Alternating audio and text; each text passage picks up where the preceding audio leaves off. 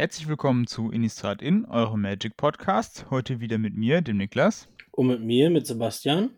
Und wir haben mal wieder äh, Gewinner zu verkünden für das äh, zurückliegende Gewinnspiel. Und zwar haben wir drei glückliche Gewinner für unsere drei Kanäle, einmal YouTube, Facebook und Twitter. Und bei YouTube hat gewonnen der User Bourbon Kid. Bei äh, Facebook hat gewonnen ähm, Heiko Schneider und äh, bei Twitter Fusili Thorsten. Und ähm, genau, lieber User Bourbon Kid, melde dich nochmal gerne bei uns ähm, über YouTube, ähm, damit wir deine Adresse haben und das versenden können. Und die anderen beiden äh, kennen wir ja sozusagen schon. Da äh, verschicken wir dann gerne die Gewinner hin. Ähm, herzlichen Glückwunsch. Ja, auch von mir herzlichen Glückwunsch an der Stelle. Genau. Und ähm, wir haben auch ein paar äh, tolle Kommentare bekommen unter dieser Folge. Ähm, und zwar hat nämlich der äh, User Bourbon Kid, der auch äh, gewonnen hat, geschrieben: Bestes Lieblingsdeck ever, Mono Black Necropotenz, gefolgt von Army of Scribbles äh, in äh, Typ 1. Heute ist das Vintage.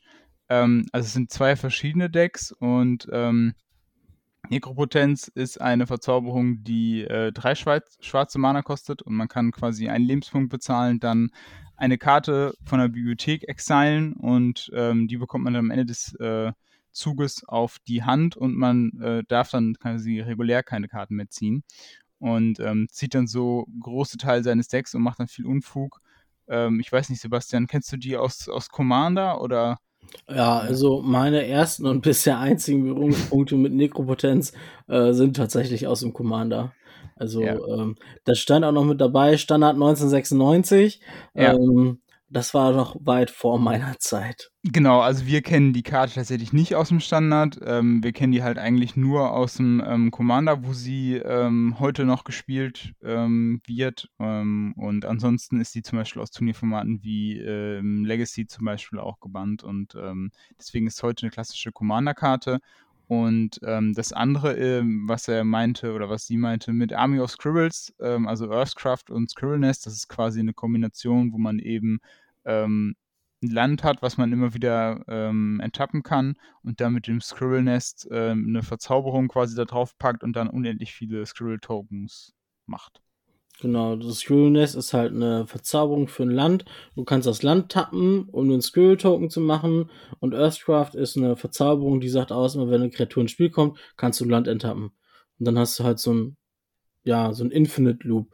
Brauchst halt nur noch, also das wird heutzutage auch noch viel im Commander gespielt, die Combo. Hm. Ne, gerne dann sowas mit Impact Tremors, das ist eine rote Verzauberung für ein beliebiges und ein rotes und sagt aus, wenn eine Kreatur ins Spiel kommt, macht die irgendwo einen Schaden hin oder halt auch mit Purphoros.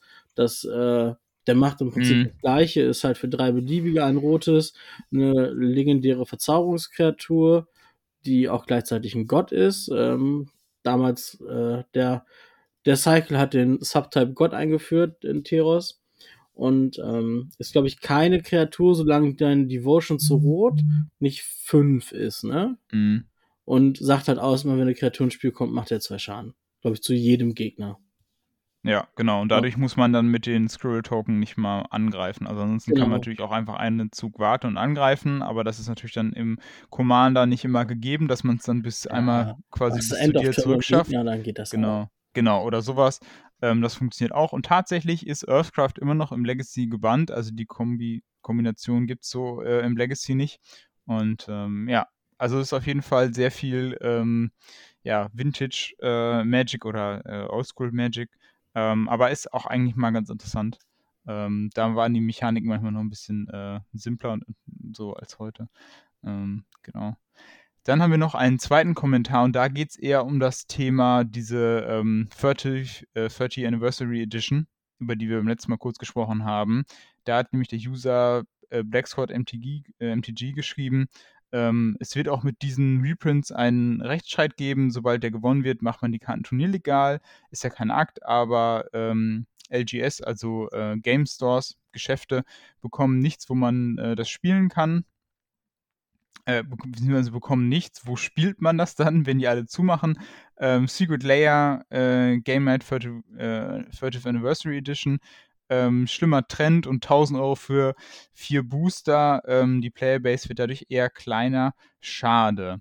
Ähm, ja, das nochmal ähm, noch mal eine Meinung dazu. Weiß nicht, Sebastian, glaubst du, dass es da einen Rechtsstreit geben wird?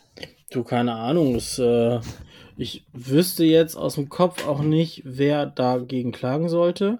Ich meine, es ist halt ganz klipp und klar gesagt worden, die Dinger sind nicht turnierlegal. Mhm. Und wenn die jetzt anfangen, also die Regel ist ja, anderer Kartenrücken gleich nicht turnierlegal. Ähm, Ja. Wenn man dann die Diskussion startet, der Kartenrücken wird turnierlegal, dann muss man gucken, was man mit diesen World Championship Decks von Anne Tuck macht. Die hatten ja auch Mhm. einen anderen Kartenrücken. Werden die jetzt auch turnierlegal? Weil da hast du ja auch Duels drin, ne? Das waren ja, Ja. auch die goldrandigen Karten, waren es, glaube ich, damals, ne? Also ich, ich Ähm. persönlich glaube auch nicht, dass es da zu einem Rechtsstreit kommen wird, ähm, einfach genau, weil du gesagt hast, wie du es gesagt hast, ähm, sie sind nicht turnierlegal und die ähm, Reserved List ist extra so, ist ja so formuliert, dass eben die ähm, es nicht, die nicht turnierlegal sein dürfen. Was natürlich ein bisschen delikat ist, das habe ich heute auch erst erf nochmal wieder erfahren, ist, dass ja sich viele Magic-Spieler schon lange solche Karten gewünscht haben und dann ist äh, seitens Mark Rosewaters immer gesagt wurde, nein, das ist, entspricht nicht dem Geist der Reserved List. Also nicht der, also es widerspricht nicht der Re- Reserved List an sich, aber quasi dem Geist. Und vor allen Dingen, was das Ganze so ein bisschen schal macht, ist, dass ja heute das meistgespielte Format ist ja quasi Commander. Und für Commander ist es in Anführungszeichen egal, dass die Karten nicht äh, turnierlegal sind. Ähm, weil die das ja sowieso in dem Sinne, weil es ja kein Turnierformat ist. Und ähm, die Karten sind ja auch absichtlich so gedruckt, dass die Vorderseiten ja wie echte Magic-Karten aussehen. Anders als jetzt bei den ähm, Weltmeister-Decks oder bei der Collectors Edition gibt es auf der Vorderseite jetzt keinen wirklichen echten Hinweis darauf, okay, das ist keine turnierlegale Magic-Karte. Und das ist natürlich mit voller Absicht. Plus der, die Tatsache, dass ja die Duels mit doppelter Wahrscheinlichkeit drin sind, ist es ja schon sehr klar, okay, hier will man ganz klar auf Commander-Spieler den Fokus legen, die dann sich irgendwelche Duels da holen sollen. Ähm, und ähm, von daher, äh, ja, ist der, finde ich es dann schon ein bisschen, ja, also es ist schon ein bisschen offensichtlich, was man dann damit vorhat. Ähm, und klar, das ist halt nichts für, für ähm, Local Game Stores, das ist halt alles ein bisschen schade. Ähm, Ähm, wobei das, glaube ich, nicht ganz passt. Ich meine, dass, wenn ich das richtig mitgekriegt habe, kriegt jeder LGS ein so ein Ding geschenkt genau, und jeder Premium Store kriegt halt drei Stück davon. Ne? genau. Die sie dann halt wiederum, also was sie da machen am Ende des Tages, ist halt ganz denen überlassen. Die können die halt für 1000 Euro verkaufen, die können die für 500 Euro verkaufen, die können die auch an, weiß ich nicht, besonders eifrige Mitglieder in der Community Ja, ja. verschenken. Ähm, die können die bei eBay verkaufen, wie auch immer. Ähm, das ist halt ganz denen überlassen. Das ist ja ähnlich wie bei der Secret Layer Geschichte. Ähm, und da ist es ja auch so, dass die Secret Layers von Wizards direkt verkauft werden.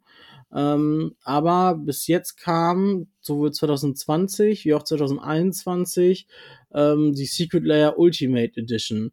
2020 waren das die fünf Enemy Fetchländer Mhm. im Secret Layer mit anderen Artworks, die echt schick sind.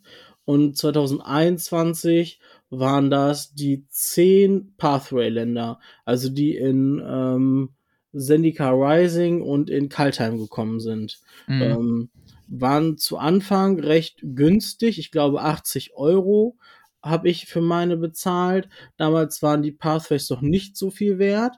Mittlerweile, dadurch, dass Pioneer jetzt endlich mal ein Format geworden ist, ähm, Mhm. das auch ein bisschen Zugang findet, wo oder Aufmerksamkeit in der Community gekriegt hat, sind die auch so ein bisschen an Wert gestiegen. Von daher war das auch ein gutes Secret Layer, ne? Und die kriegen die Stores, glaube ich, auch gratis. Mhm. Sie müssen halt nur ein bisschen was dafür bezahlen. Aber da ähm, können die auch so ein bisschen Secret Layer mäßig was bekommen.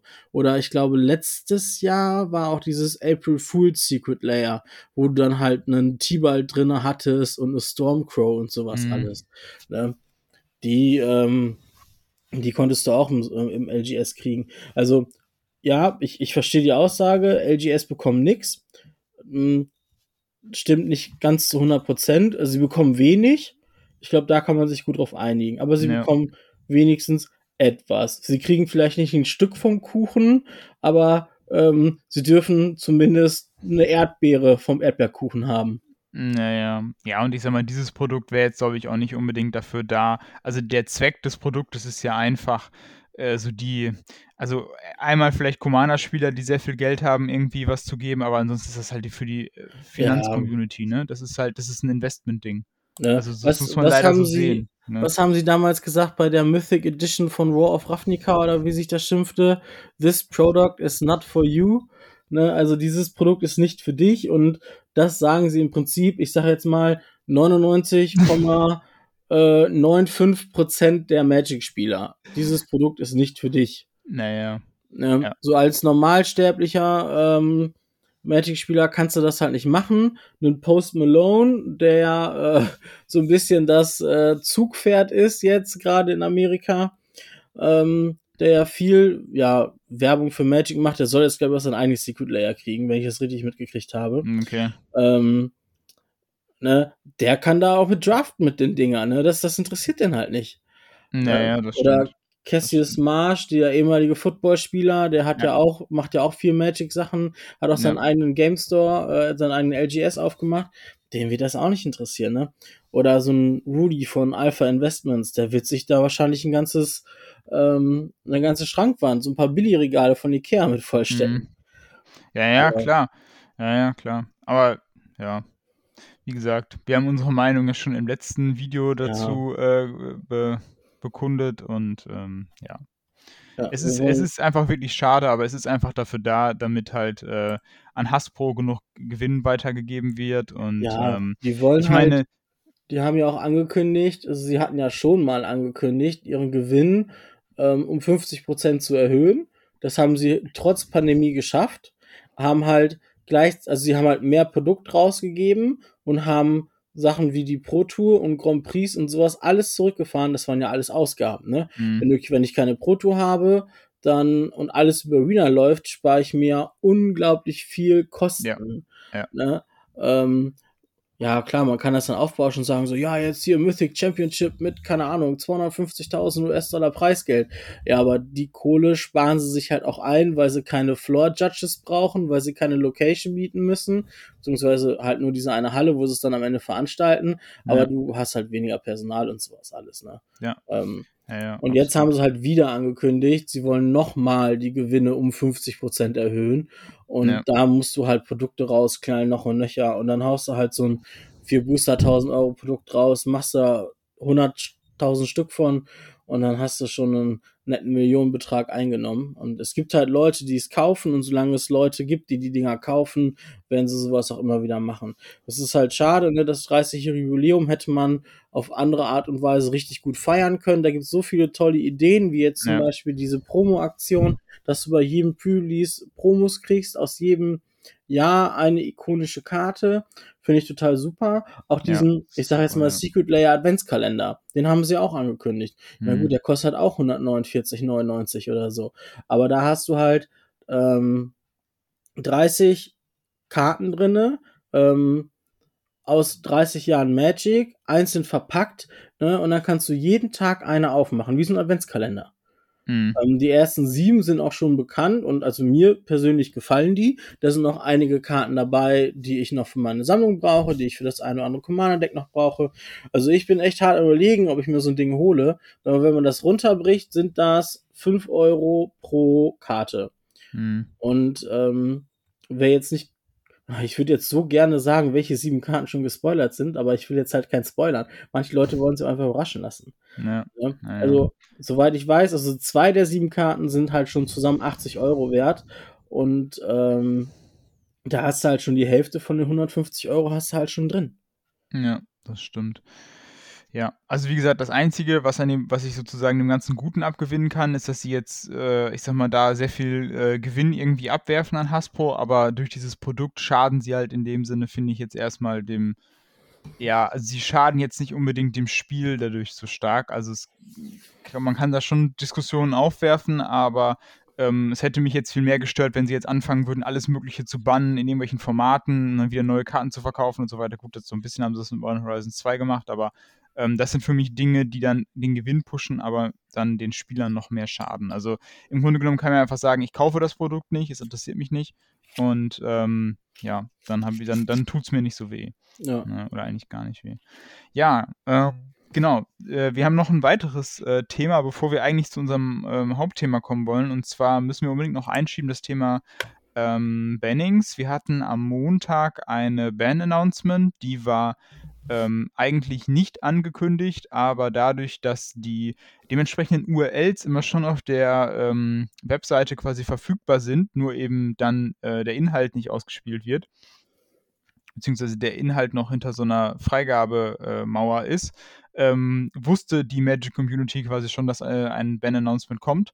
Und da auch immer der Tag immer in der URL drin steht, wusste man auch, wann es kommt. Ähm, nur falls ihr euch gefragt habt, wie sowas äh, mal zustande kommt. Ähm, und da haben wir einmal zwei äh, gebannte Karten jetzt neu. Und zwar im Standard einmal das Meathook äh, Massaker. Das ist eine Verzauberung X schwarz-schwarz. Ähm, und wenn ihr ins Spiel kommt, bekommt jede Kreatur minus x minus x bis zum Ende des Zuges. Und wenn eine Kreatur, die du kontrollierst, stirbt, verliert jeder Gegner einen Lebenspunkt. Und immer wenn eine Kreatur, die ein Gegner kontrolliert, stirbt, bekommen wir einen Lebenspunkt. Und äh, im Modern ist der Jorion gebannt. Der kostet 5 Mana, ist 4-5.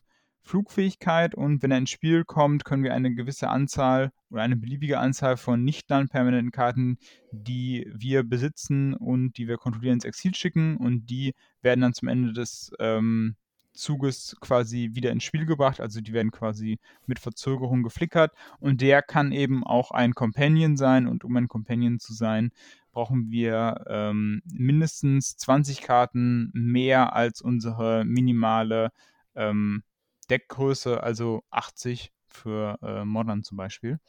Ähm, ja, Sebastian, fällt erstmal kurz zum Standard. Was hältst du da von dem Banning? Ähm, ich sag, es gibt vier neue Mythic Wildcards, ne? Das ist, ähm, ja, ansonsten hat das, also die Begründung ist halt so ein bisschen dünn gewesen. Ne? Das hatte seine Time to Shine. Also ähm, schwarze Decks im Standard oder schwarze Midrange-Decks im Standard sind halt momentan sehr, sehr stark. Mhm. Ne? Ob du jetzt Rakdos spielst, Jan spielst oder auch Esper. Ähm, und alle haben halt die gleiche, den gleichen Core gespielt. Ne? Liliana, Shieldred und ähm, das Meatok-Massaker. Mhm. Böse gesagt, Liliana und Shieldred verkaufen noch Booster. Meathook Massacre nicht mehr. Ähm, aber also jo. ich kann auch nicht verstehen, warum es jetzt gerade das Meathook Massaker getroffen hat. Ähm, ich persönlich freue mich so ein bisschen, weil das einfach jetzt wieder andere Strategien möglich macht. Ne? Es gibt viele tolle Karten, die dadurch jetzt vielleicht wieder reinkommen können. So ein, ich sag jetzt mal so ein Naya Token Stack oder Celestia Humans, irgendwie sowas, ne? Mit äh, König Davriel, der 48. Ähm, da ja. ist jetzt einfach die Tür im Standardformat für neue Decks aufgemacht worden. So, ne? Äh, Liliana ist jetzt gegen diese, diese Decks nicht so stark, ne, die halt wirklich in die Breite gehen. Ja. Ähm, wenn du da irgendwie jeden Zug zwei, drei Soldier Tokens machst, wenn du Naya oder Celestia spielst, mhm. ähm, dann macht Liliana halt auch nicht viel gegen, wenn du die einfach überrennst, ne. Ähm, eine Shieldred macht da auch nicht viel gegen. Da musst du halt schon auf einen anderen schwarzen Sweeper zurückgreifen, der über die Dauer des Spiels halt nicht so stark ist. Das ist, glaube ich, nämlich auch, was das Mitok-Massaker macht. Ne? Es ist ja kein einmaliger Effekt, es ist ja so ein Effekt, der bleibt. Ne? Und damals im Standard war es halt ähm, in diesem Omnicult Anvil Deck, wo du halt deine Artefakt-Token opferst und dann noch einen Token kriegst, dann draint der Anvil nochmal den Gegner und ähm, das Mythok Massacre pinkt nochmal den Gegner, ne? Im, Im, Explorer ist es total nett, wenn du mhm. die Katze, Katze-Ofen-Kombo spielst, weil dann musst du nur halb so oft die Kombo durchziehen, äh, bis du den Gegner tot hast. Ähm, von daher, also der Standardbann geht für mich halt in Ordnung. Ich freue mich darauf, mal was Neues zu spielen, als immer nur den gleichen ähm, Black-Based Midrange-Haufen im Standard. Ähm, ja. Jetzt kann ich endlich mein Naya Token Stack mit Bert, Davriel und wie heißt die komische Katze? Jetmeyer?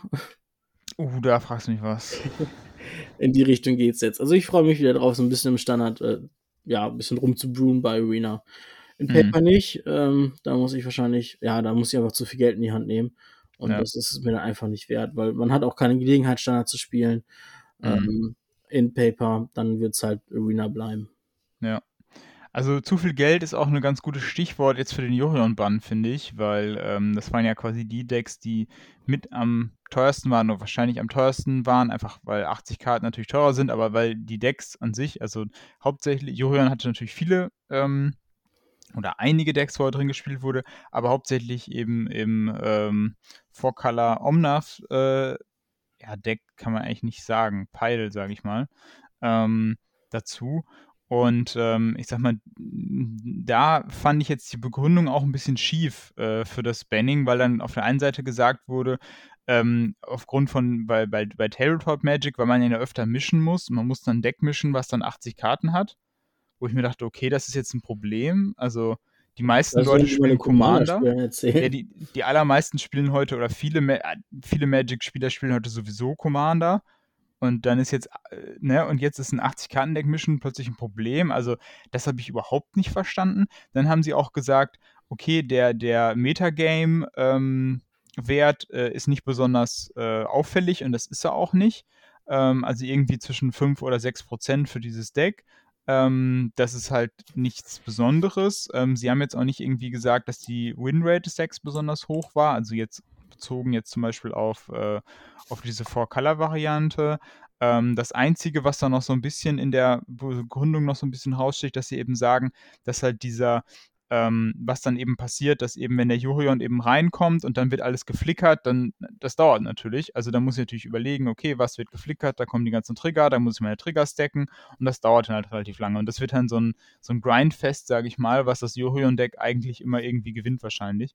Ähm, okay, ähm, das kann ich noch am ehesten nachvollziehen, aber letztlich glaube ich einfach, dass sie sich an der Stelle einfach offen hätten eingestehen müssen, dass einfach diese ähm, diese Companion-Mechanik, dass sie einfach nicht gut durchdacht war. Zumindest jetzt auf jeden Fall nicht für so Formate wie Modern. Ähm, das war einfach ein Fehler und jetzt ist ja nach äh, Lurus geht ja mit Johorion quasi schon die zweite, äh, Ja. die zweite Karte. Und ähm, jetzt sind eigentlich nur wenige, ähm, nur noch relativ wenige äh, im Format und die werden dann auch nicht mehr so, die sind dann auch nicht mehr so wirklich wichtig für die Strategie. Ja, also so eine Giganta ist halt einfach nice to have, ne? Hast halt die Ja. Möglichkeit, den zu nehmen, den zu spielen. Ein Obosch vielleicht noch, ne? Genau, also Ähm, Obosch, Obosch kann noch, hat auch so eine, so eine Strategie, äh, strategische Dimension. Gigasa spielst du dann einfach, wenn es geht. Also, Ja. ja, Aber- okay. Ne? Also ich, Ja. Ich bezweifle, dass der Jurion-Deck diese 4-Color, 5-Color Piles schlechter macht. Weil Nee, du hast halt verschiedene Möglichkeiten. Möglichkeit 1 ist, okay, Jurion ist weg, ich spiele 60 Karten. Das heißt, du musst auf Karten verzichten. Also momentan spielen ja die Decks ne, äh, die ganzen Elementals in den Farben, Mhm. ähm, Ja. den Omnath und viele spielen jetzt auch diese Nashorn Cascade Geschichte. Ja. Und also du hast im Prinzip drei Decks in einem und du musst jetzt überlegen, okay, was nehme ich raus, ne? Ähm, nehme ich die Cascade-Geschichte raus?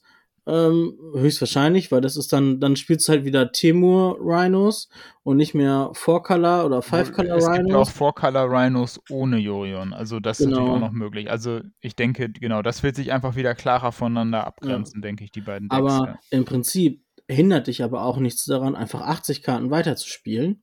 ja, absolut. Ähm, weil in der Regel war das einfach so, ja, okay, ich bezahle drei Mana, nehme den Jorion auf die Hand und schmeiße in eine Solitude. Und das kann ganz ehrlich eine Kahira auch. Die hat zwar die Restriction, dass du in deinem Deck äh, darfst du, glaube ich, nur ähm, Katzen, Bestien und Elementals haben und Dinosaurier, meine ich. Mhm. Ne, nee, Quatsch. So, Katzen, Elementare, äh, Nachtmare, Dinosaurier und Bestien. So, die Ja. darfst du im Deck haben. Das heißt, okay, dein Shardless Agent kannst du nicht mehr spielen, um ähm, das Crashing Footfalls zu finden, um die Nashorn Token zu machen. Ja, aber das ist Mhm. egal. Spiele ich halt Ardent Plea, das ist auch in den Farben.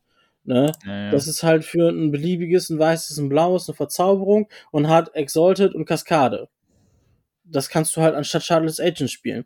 Dann hast du im Prinzip genau das gleiche Deck, hast die Kahira für den Jurion ausgetauscht, also Jurion raus, Kahira rein in den Companion-Slot ähm, und hast dann anstatt den Shardless Agent das Ardenplea drin. Und ansonsten musst du an dem Deck, glaube ich, nichts verändern. und du kannst einfach Mhm. weiterhin stumpf deine 80 Karten spielen und du hast die gleichen problematischen Karten immer noch im Deck. Ja, du hast immer noch die Cascade-Geschichte mit den Nashörnern, du hast immer noch Omnat, der oder die das Format seit Printing ähm, total dumm macht und ähm, du hast halt immer noch diese Elementals, ne? Und allein die Kombination aus Fury und Solitude haben halt komplette Archetypes fast aus dem Meta verdrängt, ne? Wenn ich Ja. da jetzt so an Humans denke, an oder generell an Tribal Decks, ne? Ähm, an Elfen, Meervölker, Goblins, ne? Ähm, so eine, eine Evoked Fury Turn 2 oder Turn 3 ist halt für jedes Tribal Deck Game. Ja, naja, absolut. Ja, also ich sag mal, die, wenn ich mir jetzt die Varianten angucke, jetzt ähm, ohne die Combo, also äh, ohne die, die Rhinos, dann müssten sie quasi auf die Icefang Cordals verzichten, aber also ich, ich könnte mir halt vorstellen, dass dann einfach das, also dass dann einfach, denke ich, die, ähm, die Rhino-Decks werden dann eher die wirklichen Rhino-Decks sein ähm, und die, ähm, die Four-Color-Decks werden dann einfach auf Jorion verzichten und ich könnte mir eher vorstellen, dass sie dann doch sagen, okay, wir gehen dann eben auf 60 Karten. Das wird natürlich eine schwierigere, ein schwieriger Cut sein. Was ich dann genau, was ich dann auch eher irgendwie so ein bisschen problematisch sehe, in Anführungszeichen, ist, dass es einfach möglich ist, einfach Four-Color, alle, du spielst einfach nur alle Karten, die irgendwie Value haben und gut sind. Also, ne, Renan Six und Teferi und Prismatic Ending und weiß ich nicht was. Also, das ist, das ist ja einfach so, ja. Ähm, ich weiß nicht, ob das dann immer so eine, also das ist jetzt eher jetzt nicht unbedingt eine Power-Level-Frage, aber ob das dann so toll fürs Format ist, wenn du einfach ein Deck hast, wo du sagst, okay, da sind einfach alle guten Karten drin. Und ähm, ja, also da, da kommt dann irgendwann vielleicht eher das, das ich sag mal, Birthing Pot Argument irgendwann, dass ja quasi das Deck in der Lage ist, dadurch, dass es halt so komfortabel vor Color spielen kann, jeden Staple, der noch ins Format kommt, sofort zu adaptieren. Ja, das ähm, hast du ja bei Leyline Binding gesehen, ne? Ähm, genau. Durch, durch Leyline Binding konnten sie ja im Prinzip die Nashorn Shell mit reinnehmen, ne?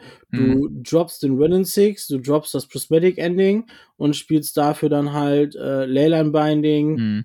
und äh, Sachen so wie ähm, Boom Bust, äh, Fire, Ice, Ja, genau. ne? So Hauptsache CMC ist drei oder höher genau. ähm, dass du da nicht irgendwie aus Versehen in so einen Spell rein kaskadierst. Ja. Ähm, was auch ganz interessant ist, das hat Aspiring Spike gesagt. Das ist so ein amerikanischer Streamer, für die, die den nicht kennen. Ähm, der macht eigentlich ganz viel, ganz guten Content, sowohl auf Twitch wie auch auf YouTube. Schreibt mittlerweile auch für Channel Fireball, scheint also nicht der schlechteste zu sein. Ähm, der hat auch immer gesagt, er ist der Meinung, 60 Karten 4-Color, 5-Color Gedöns ist stärker als 80 Karten 4-Color, Mhm. 5-Color Gedöns, weil das Deck einfach konsistenter wird. Ja. Und dadurch, dass du 20 Karten weniger hast, kommst du auch ähm, Game 2, Game 3 schneller an deine Sideboard-Karten ran. Ja. Der Ja, einzige Grund, warum du 80 Karten spielst, anstatt 60 Karten, ist seiner Meinung nach, dass du im Mirror besser dran bist mit 80 Karten als mit 60 Karten. Ja, aber weil du den Jurion noch hast, ne? Also du Genau. hast ja die ganze Grind-Option noch mehr. Ja, absolut. Also für mich ist, wie gesagt, dann so ein bisschen das schlagende Argument eben, dass du halt eher an deine Sideboard-Karten kommst, weil, also ich finde halt eben, Sideboard-Karten sind im Modern einfach unglaublich wichtig. Also die richtigen Sideboard-Karten zu haben und sie auch zu ziehen, das macht halt einfach einen großen Teil auch des, äh, des Gameplays einfach aus. Ne? Ja, das, das Ähm. merke ich ja, wenn ich Jun spiele. Ne?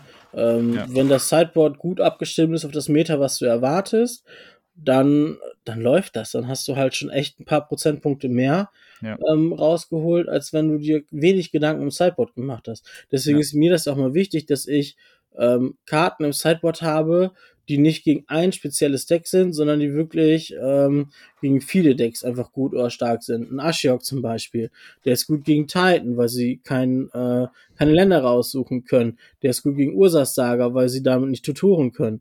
Ne? Der ist gut gegen Länder, die vier Fettständer spielen. Aber die Minus-Ability ist auch gut gegen Karten, äh, Sachen wie Living End, weil er einfach den Friedhof ins Exile schickt.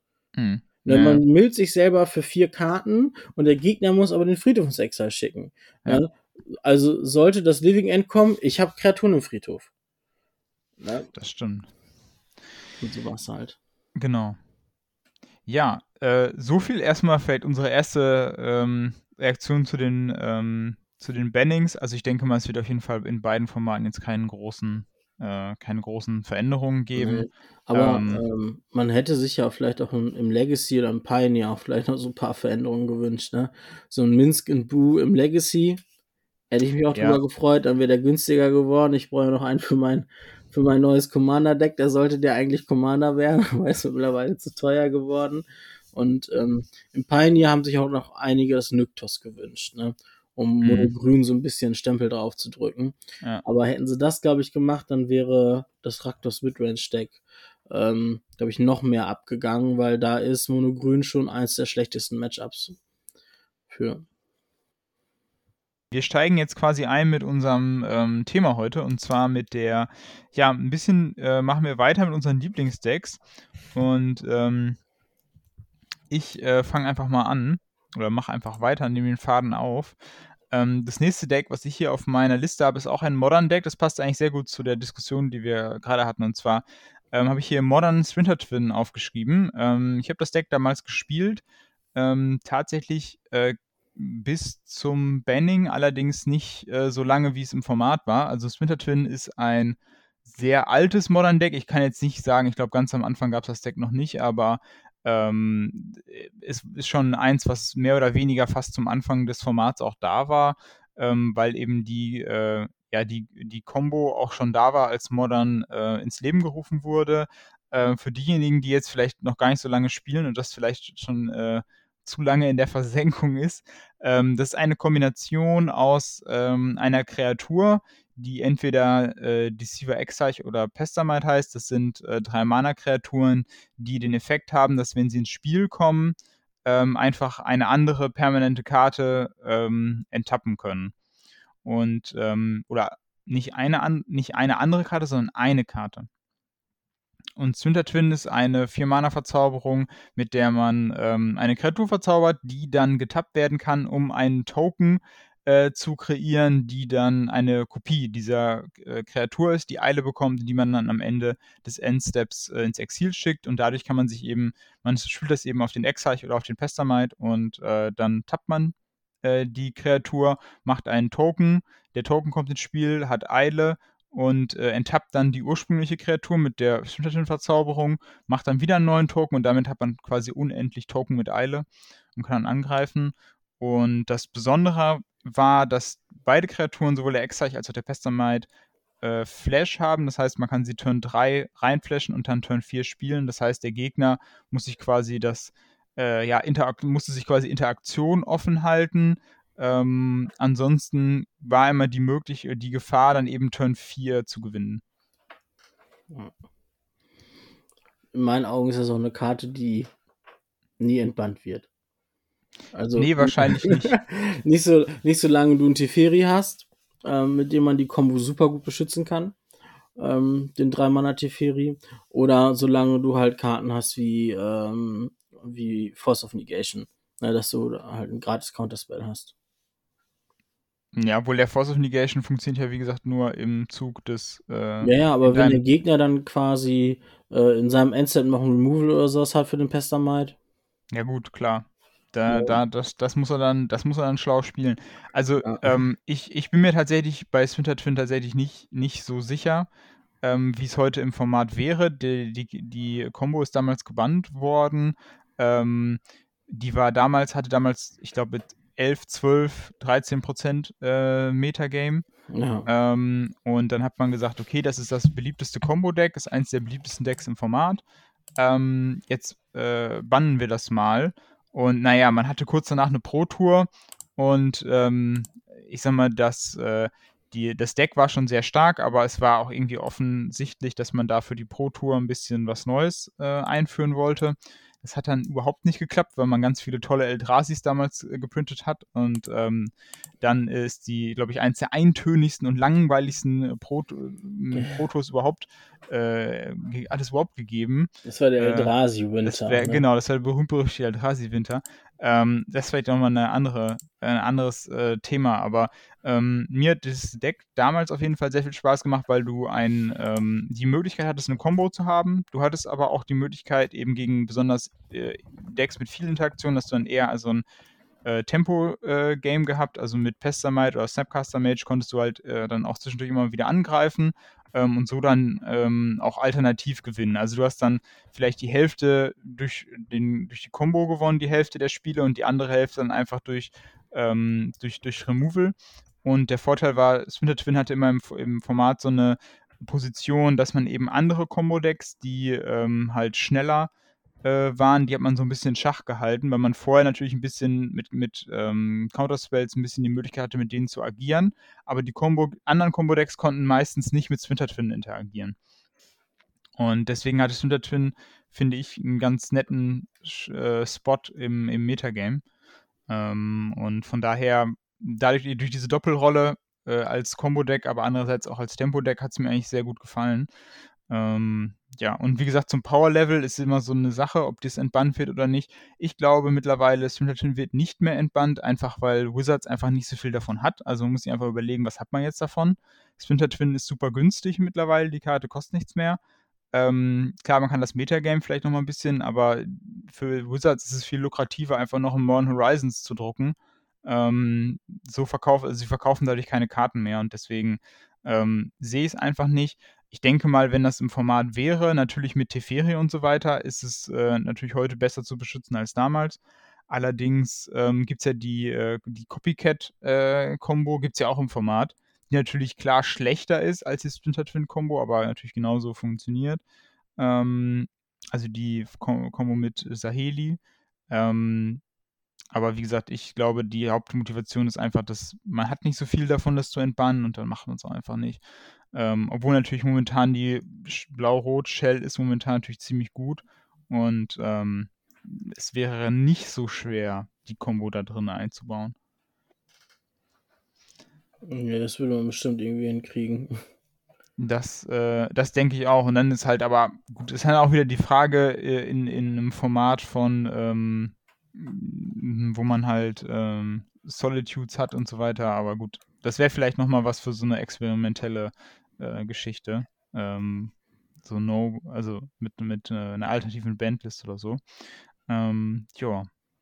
Sebastian, was wäre dein nächstes Deck? Mein nächstes Deck, ich äh, bin schon dabei. Ah ja, super. Ich glaube, ich habe es gefunden. Oder? Nee. Äh, mein Liebling, also eins meiner Lieblingsdecks ist ein altes Standard-Deck tatsächlich. Mhm. Ähm, man kann es Four Color Midrange nennen oder Madu Green oder äh, Absan Red, je nachdem, wie man es gerade äh, verteilt hat und gemacht hat. Ähm, war damals ein, ähm, ja, wie gesagt, ein Standarddeck, war zum Khans of Tarkir und Battle for Zendika äh, Block, also Standard war da. Ähm, war halt super. Du hattest dann kannst äh, auf Tarkir hattest du die ähm, Allied Color Fetchländer, ne, hier Bloodslandmeier und so Konsorten.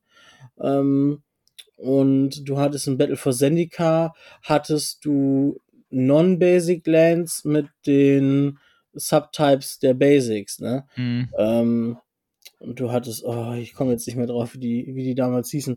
Weil man hat sie Tango-Länder genannt äh, oder Battlelands. Ähm, Tango-Länder, weil du immer zwei Basics brauchst, damit sie mhm. ungetappten spielen können. Ne? Beim Tango brauchst du ja auch zwei.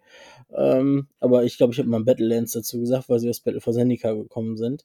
Ähm, dadurch hattest du halt im Standard eine super gute Mana-Base ähm, und konntest ohne Probleme Four-Color spielen. Und du hattest halt einfach die Creme de la Creme der Midrange-Karten in dem Deck. Ähm, du hattest halt das Belagerungsnashorn, das Siege Rhino, ein beliebiges Grün, Schwarz, Weiß, 3, 4 oder 4, 5. Ähm, Vigilance Trample, ich guck nochmal gerade nach. Das ist schon. Also man spielt es auch zwischendurch noch im Modern und im Pioneer. Genau, 4, 5 mit Trampelschaden. Und wenn es ins Spiel kommt, dann verliert ihr Gegner drei Leben und du kriegst drei Leben. Mhm. War halt der Agro-Killer schlechthin damals. Ähm, dann war da noch eine meiner Lieblingskarten zu dem Zeitpunkt im Format, nämlich Crackling Doom. Das kostet ein rotes, ein weißes, ein schwarzes, Spontanzauber und macht zwei Schadenspunkte zu jedem Gegner. Jeder Gegner opfert eine Kreatur mit der größten Power unter mhm. den Kreaturen, die dieser Spieler kontrolliert. Und ähm, man hat damals auch noch den Sorin gespielt, den Solemn Visitor.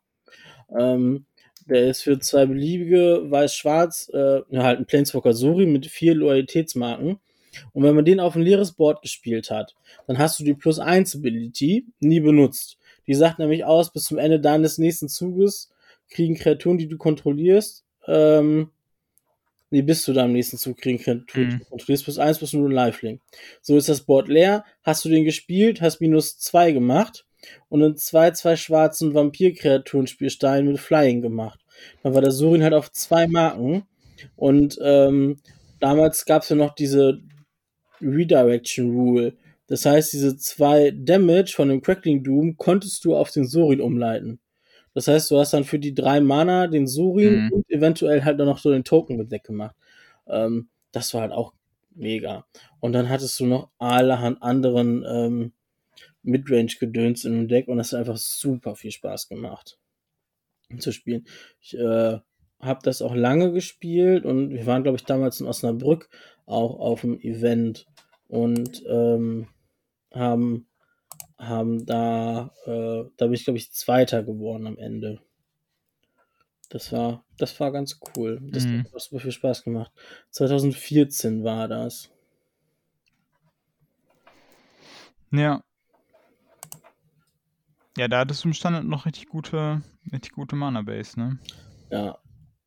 Aber das, äh, da haben sie selber auch irgendwann gesagt, dass die Mana-Base zu gut ist. Hm. Die halt nicht wollen, dass du im Standard so, ähm, so einfach Vorcolor spielen kannst. Ja, weil die, also die Decks waren dann auch immer noch relativ homogo, äh, homogen. Ähm, ja. Aber solange es Spaß macht. Ja, das hat's auf jeden Fall gemacht. Das war halt genau das, was ich halt ähm, gerne gespielt habe. Und ähm, das war. Das hat echt Spaß gemacht.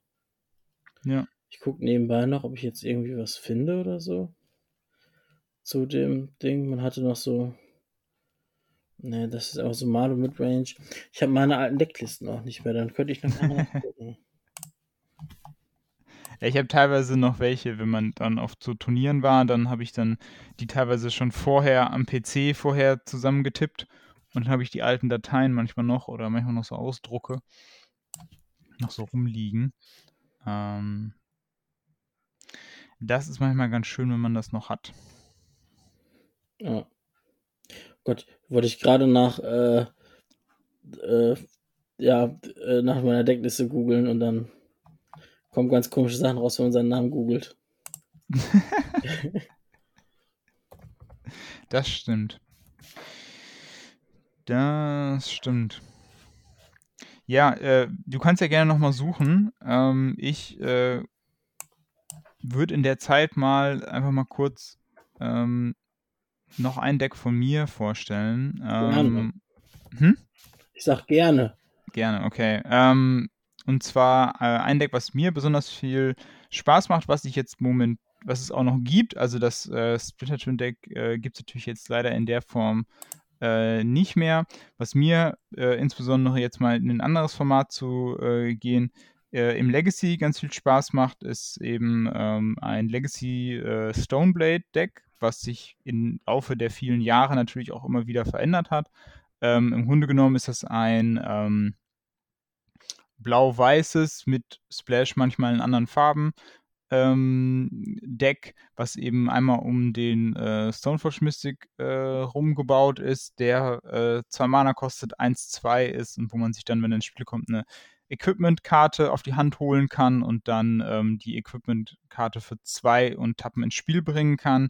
Der war damals relativ, ähm, ja, äh, zu Standardzeiten äh, damals noch relativ äh, beliebt, dann eben mit dem äh, allseits bekannten ähm, Better Skull, der 5 Mana kostet und äh, dann als Living Weapon äh, gespielt wird. Das heißt, äh, man kriegt so einen 0-0er Germ Token und ähm, der wird dann daran angelegt und erhält dann durch den Better Skull plus 4 plus 4 Vigilance und Lifelink. Und ähm, dadurch hat man eben die Möglichkeit, eben sich verschiedene Threads eben rauszututoren. Und ähm, das ist eigentlich so ein bisschen so ein, ja, ich sag mal so ein bisschen so ein Tempo, äh, Control-Deck und das hat mir eigentlich ganz gut gefallen, weil es eben im Legacy kein rein rastiges Control-Deck ist, was die ganze Zeit nur ähm, ja irgendwie die ganze Zeit Dinge countert und dann äh, irgendwann hat der Gegner keine Lust mehr oder so, sondern eben durch den ähm, durch den Splinter, äh, durch den ich schon, durch den Stone, äh, Stoneforge Mystic hat man eben selber eine Clock und ähm, kann den Gegner eben auch einfach ein bisschen unter Druck setzen ähm, und äh, so dann eben auch äh, ja die Spiele dann auch mal ähm, zeitnah, ähm, ja, äh, zeitnah zu Ende bringen, sage ich mal, oder eben gewisse Sachen kann man eben halt dann nicht, oder gewisse Decks halt nicht die ganze Zeit irgendwie ähm, kontrollieren und dieses Zusammenspiel ähm, hat mir natürlich äh, ganz gut gefallen und ähm, allgemein sowieso ist im Legacy sowieso, finde ich, sehr interessant, allein durch die Interaktion von, ähm, ich sag mal, Brainstorm plus ähm, Fetchländern oder eben auch zum Beispiel äh, Brainstorm plus Stoneforge Mystic funktioniert natürlich auch, wenn man dann die Misch, äh, das Mischen vom Stoneforge Mystic mitnehmen kann und dann schlechte Karten vom Brainstorm wieder runterzulegen, ähm, ist es einfach ein sehr interessantes Format und ähm, ja, und das ist auch ja, der Grund, warum es mir auch so viel Spaß macht. Ja, das glaube ich. Du hast es ja auch ähm, auf den Team-Events gespielt, ne? Wenn du genau. dann immer unser Legacy-Pilot warst. genau, da habe ich das gespielt. Es hängt natürlich auch ein bisschen damit zusammen, dass das Deck ähm, beim Legacy ist natürlich immer auch das Budget eine große, ein großes Thema.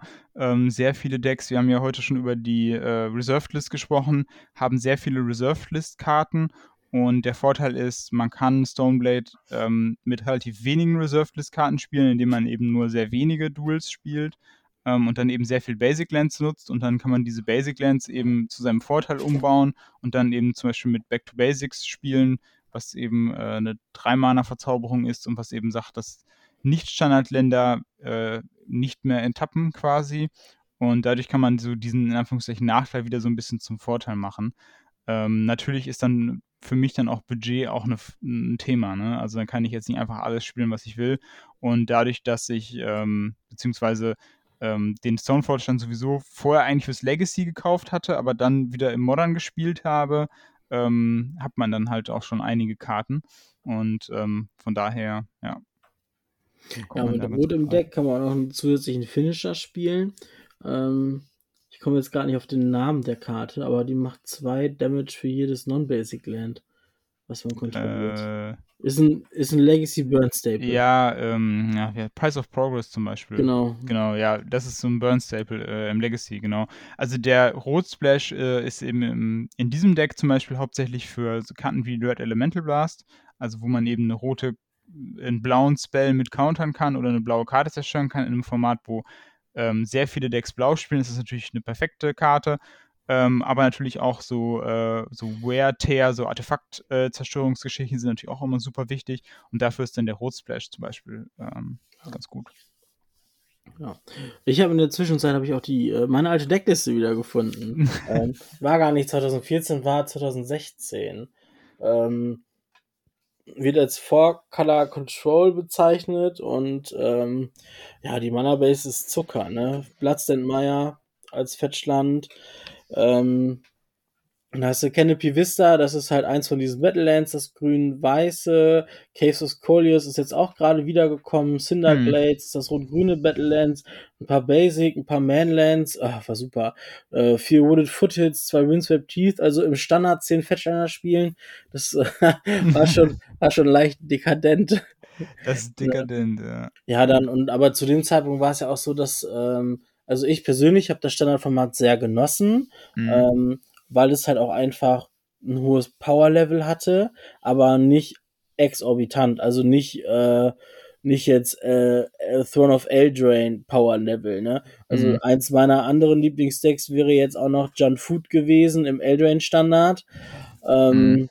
was halt einfach komplett absurd und busted war mit ähm, der Katze, dem Ofen, Corvold und ähm, dem Trail of Crumbs, ne? Da hast du einfach so unglaublich viel Kartenvorteil gemacht. Ne? Dann mhm. hattest du aus Ravnica hattest ja noch den, ähm, den Devil, der bei jedem Sack-Trigger noch Damage schießt. Ne? Das war halt absurd stark. Ne? Und das war halt so ein richtig schönes, grindiges Deck. Ne? Hat's noch Goblin Dark Dwellers drin, Kalitas, ne? wie gesagt, für Siege Rhinos, Cracking Doom. Das hat Spaß gemacht.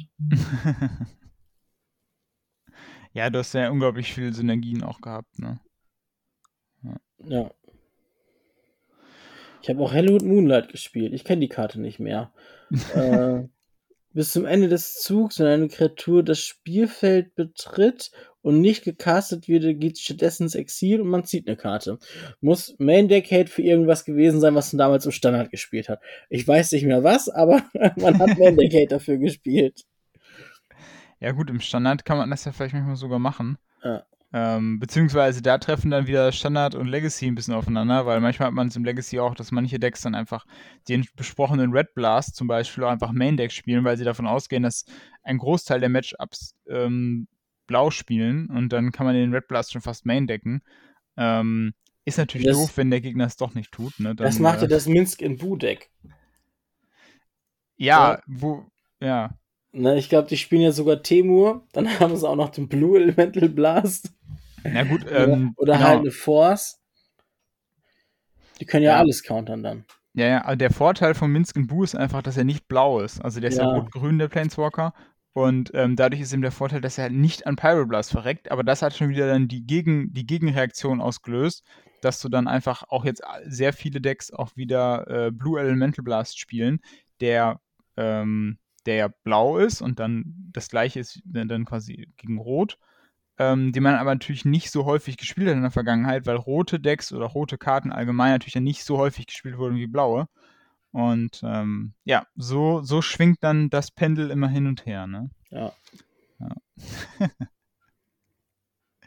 ja, das waren wieder äh, einige unserer äh, Lieblingsdecks. Ich glaube, es gibt noch ganz viele mehr. Ähm, wir können uns ja mal überlegen, vielleicht äh, machen wir das mal so formatmäßig oder so ähm, dehnen das nochmal aus. Oder Commander müssen wir sowieso, haben wir jetzt erstmal ausgeklammert, aber Commander ist sicherlich auch nochmal äh, Episoden auf jeden Fall wert. Ja, ähm, ist dann wahrscheinlich eher so über Star Wars, dass du halt neun Episoden hast, wenn nicht sogar mehr. ja, also ähm, genau, Commander ist auch nochmal eine ganz eigene, eine ganz eigene Geschichte. Ähm, wir bedanken uns sehr dafür, dass ihr uns zugehört habt und dass ihr bei den äh, Gewinnspielen mitgemacht habt. Und ähm, genau, schreibt gerne mal in die Kommentare nochmal, was so äh, eure Lieblingsdecks sind. Schreibt auch gerne, was ihr jetzt zu den, was ihr von den Bannings äh, haltet, beziehungsweise erwartet.